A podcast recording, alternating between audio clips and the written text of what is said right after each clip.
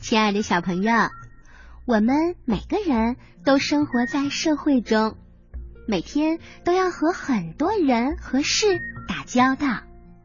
人和人之间的互相帮助是非常必要的，因为每个人的力量都是弱小的，可是集体的力量却是强大的。只有通过互相帮助，大家才能取长补短。共同分担日常的困难，一起创造美好的生活。笨笨猪就是一头爱帮助别人的小猪，它每天都是快快乐乐的，因为帮助别人，自己也会获得快乐。所以，亲爱的小朋友，不信你也试一试，帮助别人是不是很开心？嗯，不过帮助别人呀。也不是一件简单的事儿，里面会有很多的问题和事情出现呢。你了解帮助别人的过程吗？我们应该怎样正确的帮助朋友呢？笨笨猪的这次经历会告诉你的。屋外刮了一夜的北风。外面下了一夜的雪，笨笨猪躺在被窝里，听着风声呼呼的刮着，听着雪沙沙的下。笨笨猪翻了个身，继续呼噜呼噜的睡着。他想，天冷了，该去帮驴大爷盖房了。今年春天的时候。驴大爷的草棚子就已经歪歪倒倒了。乖乖熊说：“应该帮驴大爷盖一座新房子。”笨笨猪也说：“嗯，是的，应该帮他盖一座新的。”可是春天太美了，笨笨猪和乖乖熊天天都去春游、去野餐。春天已经过去了。歪歪倒倒的房子还是歪歪倒倒的。转眼间就到了夏天，驴大爷的草棚子开了很多的窟窿。笨笨猪和乖乖熊白天在小河里游泳，晚上又要去听昆虫们开的音乐会。草棚子的窟窿是越开越大，已经不能再挡风遮雨了。可是笨笨猪和乖乖熊却说：“这样也挺好的，在草棚子里多凉快呀！”秋天说到就到，秋风把草棚子里的草刮得遍地都是。笨笨猪和乖乖熊忙着与冬眠的朋友们告别，与南飞的朋友们告别，告别了整整一个秋天呢。怎么，朋友们刚走，冬天就来了吗？第二天天蒙蒙亮的时候，笨笨猪去敲乖乖熊的门。嘿，起来了，天冷了，咱们帮驴大爷盖房子去。就这样，乖乖熊扛着一把大斧头出了门，他们俩深一脚。浅一脚的在雪地里走着，到树林里寻找盖房子的木头。他们很容易就找到了他们需要的木头，在一棵大树下，紧挨着树干的地方，几根碗口粗的木头架成了人字形，立在那。哦嘿，这几根木头正好用来盖房子。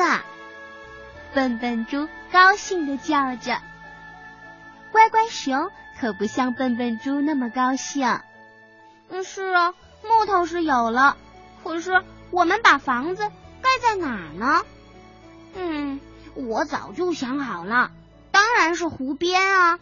住在那儿，饿了湖边有青草，渴了有湖水喝，散步的时候风景也好啊。笨笨猪的想法可真好，稀里哗啦，稀里哗啦。笨笨猪和乖乖熊都是大力士，他们挥舞着斧头，三下两下就把木头拆了下来，还意外的发现地上有一大堆谷草呢，就好像为他们特意准备的似的。他们俩把木头搬到了湖边，把谷草拖到了湖边，叮叮当当的盖起了房子。当太阳红红的升起时，湖边已经有了一座结结实实、暖暖和和的小房子啦。笨笨猪一边收拾工具，一边说：“哦，我觉得驴大爷不知道会有多么喜欢这座房子呢。”笨笨猪，我们不要告诉驴大爷这座小房子是咱们俩盖的，人家都说了，做好事不留名。笨笨猪很赞同乖乖熊的意见，于是他俩欢天喜地的去接驴大爷来住新房子。走进树林的时候，远远的就听到驴大爷沙哑的哭声。那怎么回事？驴大爷在哭呢？他为什么要哭呀？哼，我知道，一定是昨晚又刮风又下雪。驴大爷住在破棚子里挨了冻，嗯，当然会伤心的。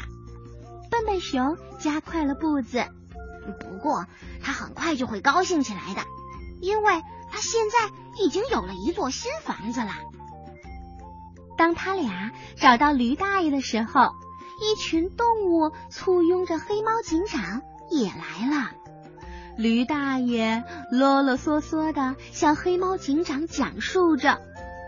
警长先生，你不知道，我以前住的棚子已经很破旧了，不能。抱歉，请简主要的说。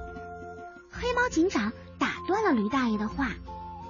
好好说主要的。驴大爷又开始说：今年秋天。我费了好多功夫，在大林子里挑了几棵最好的树，又从老远的地方驮来了新鲜的谷草，花了整整一个秋天的时间。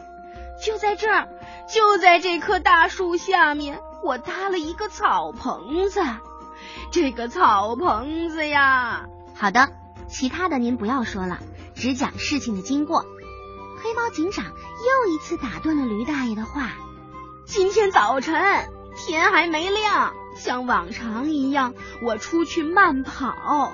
谁知道我回来的时候，我的草棚子就不见了。啊，驴大爷有草棚子呀？这是谁干的呀？这么缺德！乖乖熊问笨笨猪，笨笨猪也不明白。哦。为什么要偷驴大爷的草棚子呢？黑猫警长继续问驴大爷：“您出去慢跑大概需要多长时间？”驴大爷眨巴眨巴眼睛说：“大概需要呃两三四个小时吧。”黑猫警长点了点头：“嗯，在这两三四个小时之内就盗走了一个草棚子。”那么我可以肯定，小偷不止一个，至少两个，也许有三个、四个、五个、六个，人应该挺多的。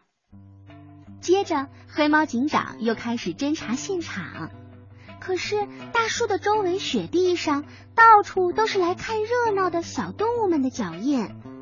黑猫警长说，现场已经被破坏了。如果现场保护的好，小偷的脚印就会留在雪地上，那么谁是小偷便一目了然了。哦，驴大爷可真倒霉！笨笨猪说：“嗯，不把现场保护好，这下抓不到小偷了吧？”不过我又有了新的发现。黑猫警长弯腰捡起了一根谷草。驴大爷，您的草棚子用的是这样的谷草吗？是的，都是用的这样的。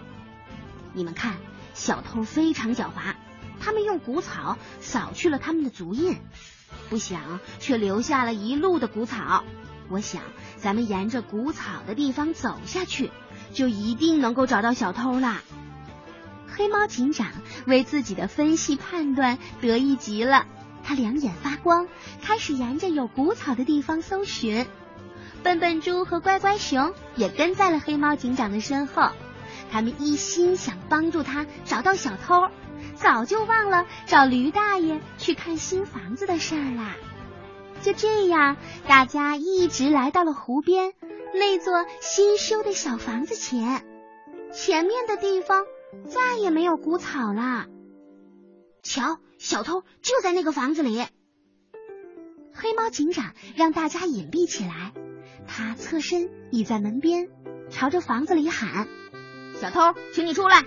我们知道你在里面。”乖乖熊小声的说：“嗯，喂，笨笨猪，这不是我们给驴大爷盖的新房子吗？”“哦，对呀，好像是。”他们俩跑到黑猫警长的身边，对他说：“警长先生，房子里是不会有小偷的。”你们怎么知道这是谁的房子？嗯，这，啊，这这是驴大爷的房子。黑猫警长问驴大爷：“驴大爷的房子？驴大爷，这是您的房子吗？”哦，不不不，这肯定不是我的房子，我的房子不可能在这儿。黑猫警长盯住了笨笨猪和乖乖熊，你们俩说说怎么回事？嗯，这。说，这是我们为驴大爷盖的新房子。哦，警长先生，快看，这几根木头是我家的。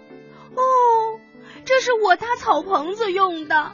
还有这儿，谷草，房顶上的谷草也是我家的。黑猫警长的眼珠咕噜噜的转动着，他觉得案件已经非常清楚啦。笨笨猪、乖乖熊，你们用来盖这座房子的木头和谷草是哪来的？哪来的？在树林里找到的，在一棵大树下。天哪，那是我的草棚子！也就是说，你们把草棚子拆了，然后盖了一个新的草棚子。我们没有看清草棚子呀，天没亮。我们以为就是几根木头架成了人字形。笨笨猪接着乖乖熊的话说：“我们并不想偷木头和谷草，我们就是找这些木头和谷草来给驴大爷盖一座新房子。因为天已经冷了，所以盖房子的事情不能再拖了。”黑猫警长突然笑了起来。这个案子实在是太有趣了。笨笨猪和乖乖熊拆了驴大爷在树林里的草棚子，又在湖边给驴大爷盖了一座新房子。嘿，驴大爷，您喜欢这座新房子吗？驴大爷看了看新房子，哦，当然，这新房子比我那个草棚子可结实多了，也暖和。而且很漂亮。好了，笨笨猪和乖乖熊的新房子，驴大爷住进去了。